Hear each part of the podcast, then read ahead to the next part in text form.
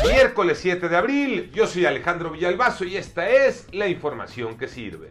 ¿Qué pasó en Acapulco? ¿Por qué los policías detuvieron a Mario y a sus primos? ¿Por qué les dispararon? Preguntas sin respuesta. Adriana Covarrubias puestos a disposición cuatro policías estatales, quienes la noche del viernes en una presunta revisión a la altura de la colonia Renacimiento, en Acapulco Guerrero, un elemento disparó a Mario N., un joven de 16 años de edad, futbolista y que debido a la gravedad de la herida de bala, le tuvieron que amputar la pierna derecha. Acabó con sus sueños. COVID-19, los números Iñaki Manero.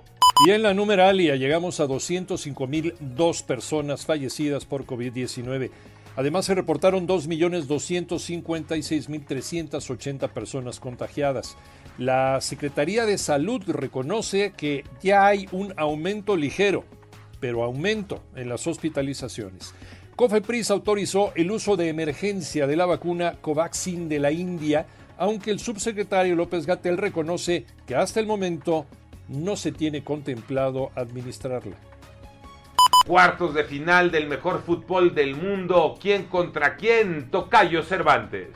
Así es, Tocayo. Esta semana regresa el mejor fútbol del planeta con los cuartos de final, partidos de ida de la UEFA Champions League. Real Madrid, que es un equipo que tiene el ADN de este torneo, venció al Liverpool de Jürgen Klopp tres goles por uno, con par de anotaciones de Vinicius a final del partido nombrado el mejor jugador. En el otro encuentro, con muchos problemas y con gol al minuto 89, el cuadro inglés del Manchester City que dirige Pep Guardiola venció 2 por 1 al Borussia Dortmund. Para este miércoles también interesante la cartelera, la edición de la final anterior. El Bayern Múnich recibiendo al PSG, el conjunto alemán que no tendrá la presencia del delantero el hombre gol, el polaco Robert Lewandowski. Del otro lado, claro, estará el eh, killer, el goleador Kylian Mbappé mientras que el Porto con Jesús Tecatito Corona enfrentará al Chelsea.